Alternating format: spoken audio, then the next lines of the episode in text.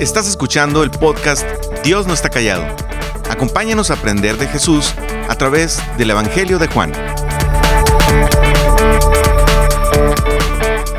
Hola, hola, ¿cómo están? Me da mucho gusto poder saludarles nuevamente. Mando un saludo y un abrazo fuerte a todas aquellas que nos escuchan semana a semana en este recorrido que llevamos a través del Evangelio de Juan.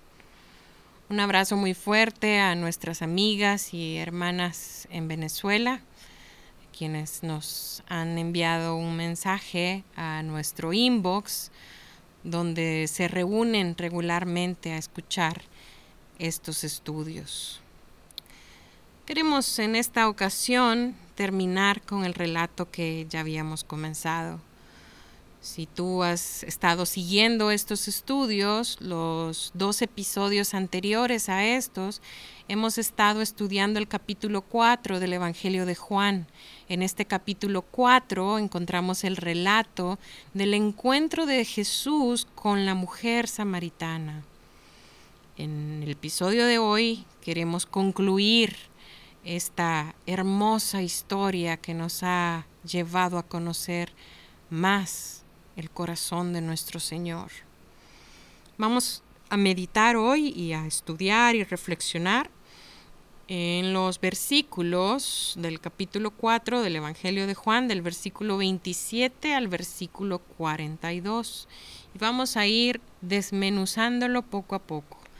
Mira lo que dice el versículo 27.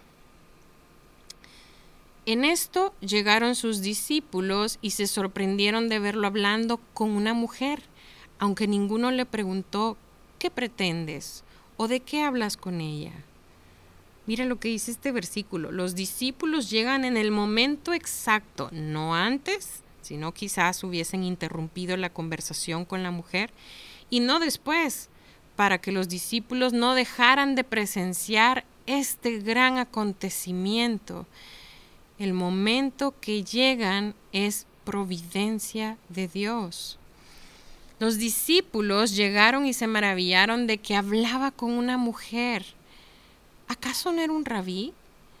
¿Cómo, cómo podía pues ignorar aquella regla rabínica que decía nadie hable con una mujer en la calle, ni siquiera con su propia mujer?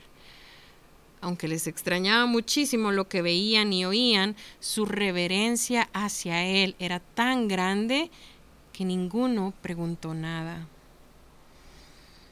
Mira lo que dicen los siguientes versículos. Continúa, versículo 28, 29 y 30. La mujer dejó su cántaro, volvió al pueblo y le decía a la gente, vengan a ver a un hombre que me ha dicho todo lo que he hecho. ¿No será el Cristo? Salieron del pueblo y fueron a ver a Jesús. Miren, Jesús había producido una impresión tal en la mujer que estuvo dispuesta a comunicar las nuevas a los vecinos del pueblo, a quienes solía evitar por su reputación. A la vez, su testimonio y sinceridad acerca de su propia vida los impresionó tanto que dicen estos versículos que fueron por sí mismos a ver a Jesús. Mira cómo continúa el relato en los versículos del 31 al 33. Mientras tanto, sus discípulos le insistían, Rabí, come algo. Yo tengo un alimento que ustedes no conocen, replicó él. ¿Le habrán traído algo de comer? comentaban entre sí los discípulos. Miren, el asombro de los discípulos fue vencido por su sincera preocupación por la necesidad de comer de Jesús. ¿Se recuerdan? Hace unos versículos decía que lo vieron hablando y aunque les sorprendió, no se atrevieron a preguntar nada. Y luego en este versículo dice que eh, se preocuparon por Jesús porque no había comido. Entonces su sincera preocupación por la necesidad de comer de Jesús les llevó a, decirle a Jesús que por favor comiera algo. Y mira lo que dice el versículo 32. Yo tengo un alimento que ustedes no conocen, replicó Jesús. En el versículo 34 el mismo Jesús explica el carácter de esta comida. En el versículo 33 vemos que eh, los discípulos, al igual que la mujer samaritana, interpretan sus palabras literalmente. Aquí los vemos diciéndose los unos a los otros, ¿le habrán traído algo de comer? Probablemente no podían creer que en tierra de samaritanos alguien le hubiera dado de comer a Jesús. Y mira, aquí explica el carácter de, este alimento, versículo 34. Mi alimento es hacer la voluntad del que me envió y terminar su obra, les dijo Jesús. Al hablar con la mujer samaritana, Jesús cumplía con la voluntad de Dios, lo cual le daba mayor sustento y satisfacción que cualquier alimento material. Eso está diciendo Jesús aquí. Y él continúa, versículo 35. ¿No dicen ustedes, todavía faltan cuatro meses para la cosecha? Yo les digo, abran los ojos y miren los campos sembrados, ya la cosecha está madura. Mira qué interesante esto que Jesús les está diciendo. Jesús utilizó la realidad de los cultivos a la espera de ser cegados como una ilustración para enseñar acerca de alcanzar a los perdidos. Jesús señala a la mujer samaritana y al pueblo de Sicar, quienes aparecían en la escena como la ciega para ser evangelizados. Y continúa en los versículos, los siguientes tres versículos del 36 al 38. Ya el segador recibe su salario y recoge el fruto para vida eterna. Ahora tanto el sembrador como el segador se alegran juntos, porque como dice el refrán, uno es el que siembra y otro el que cosecha.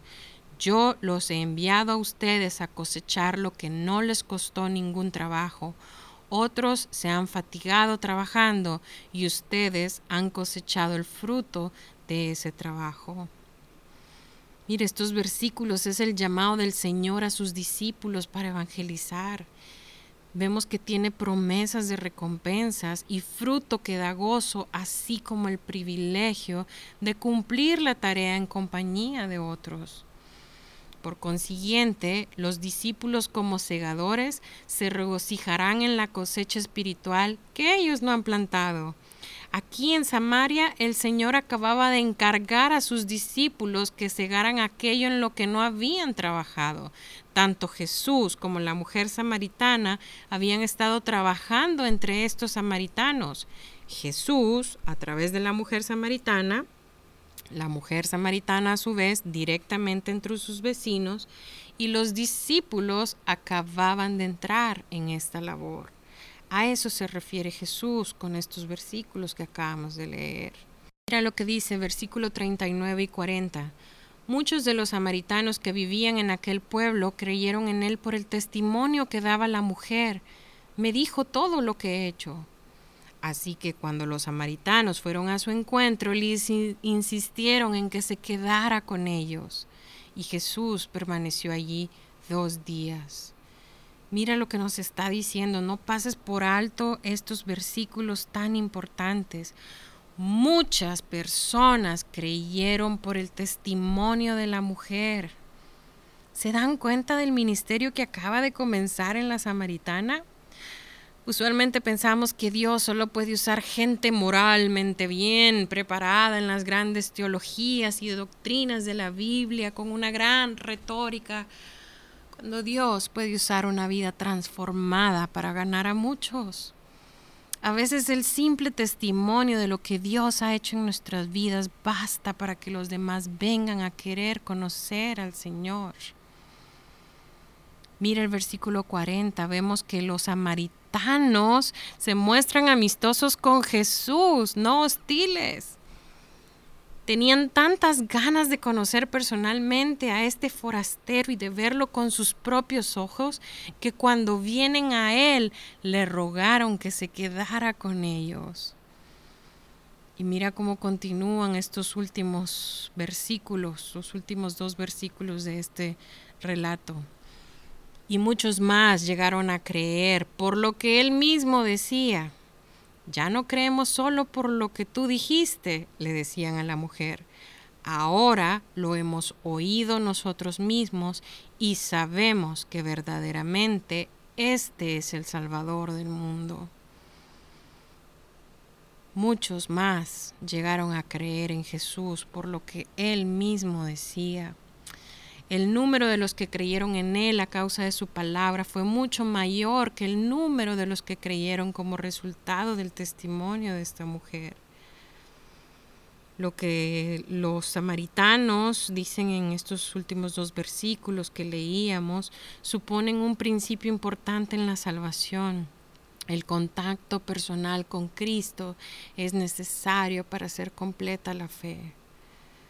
Podemos oír el testimonio de alguien, quizás nos provoque hasta lágrimas, gozo, maravillarnos de lo que alguien está relatando de su propio eh, testimonio. Podemos prestar atención, creerlo, admirarlo, pero es solo cuando trascendemos a ir nosotros tras este Jesús y conocerle personalmente que se hace completa nuestra fe. Uno no puede conocer personalmente al Señor por el testimonio de alguien, en el sentido de depender del testimonio de esa persona, de lo que Dios hizo en otra persona para creer en Jesús. Necesitamos verle a Él. Este episodio describe el primer ejemplo de evangelismo que trasciende la cultura judía. Para ir cerrando esta, este estudio que hemos tenido hoy, donde hemos completado este relato del encuentro de Jesús con la mujer samaritana, vimos al principio que cuando los discípulos regresaron después de haber comprado comida, se sorprendieron al ver al Señor hablando con una mujer. La despreocupación del Señor ante esto indica claramente que ante Dios el alma de una mujer no es menos preciosa que la de un hombre. En ese momento la mujer se marcha a la ciudad para anunciar los acontecimientos y despierta la curiosidad de sus vecinos. Los discípulos reunidos junto al pozo con Jesús llegan a comprender que la necesidad que Jesús pudiera tener de comida material se ve sobrepasada por la satisfacción de estar cumpliendo la voluntad de Dios. Al acercarse los samaritanos, Jesús exhorta a sus discípulos a que consideren a este grupo como una cosecha espiritual. La semilla se había sembrado hacía tan solo unos momentos. Primero Jesús en el corazón de la mujer y luego la mujer en, el corazón de su pueblo, de sus vecinos. Y ahora el momento de la cosecha ya había llegado. Los discípulos tuvieron el privilegio de recoger lo que no habían sembrado. Hay dos cosas importantes. Hay más, pero hay dos que para este estudio podemos como mínimo resaltar. Por un lado, la omnisciencia que el Señor revela lo distingue como lo que realmente es. Él es el Cristo, el Mesías, el Hijo de Dios. Por ello, una vez más, el escritor de este Evangelio consigue su propósito, el propósito por el que escribió esta, este Evangelio. Lo decía, lo dice en el capítulo 20, el versículo 31, él dice, pero esto se ha escrito para que ustedes crean que Jesús es el Cristo, el Hijo de Dios, y para que al creer en su nombre tengan vida. Luego, una segunda acción que podemos hacer aquí es que el Evangelio tiene ese poder de cambiar nuestra vergüenza por gozo. Aquí vemos una mujer que estuvo dispuesta a comunicar las nuevas a los vecinos del pueblo, a quienes solía evitar por su reputación. A la vez, su testimonio y sinceridad acerca de su propia vida los impresionó tanto que fueron por sí mismos a ver a Jesús. Esta escena la he visto en incontadas veces a través de los años. Personas que antes eran drogadictas, prostitutas, sicarios, con pecados terriblemente vergonzosos, vienen a Cristo y dan su testimonio a pesar de la vergüenza que pueda producir su vida pasada. Yo lo he visto en mi propia vida, como la vergüenza se opaca al momento de dar testimonio del poder del Evangelio en mi vida. Como dice Pablo en Romanos capítulo 1, 16, no me avergüenzo del Evangelio porque es poder de Dios para salvación a todo aquel que cree. ¿Qué cosas te provocan vergüenza hoy en tu vida? ¿Qué cosas han pasado en tu vida? Cosas tal vez que te hicieron, cosas que tal vez tú hiciste, que provocan vergüenza. Primeramente admitirlas y segundo, pues llegar a compartirlas